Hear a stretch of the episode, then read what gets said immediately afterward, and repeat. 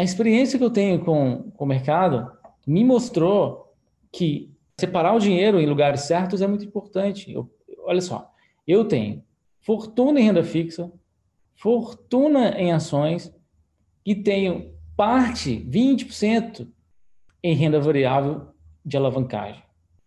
Meus custos diários, ou mensais, na verdade, são super baixos.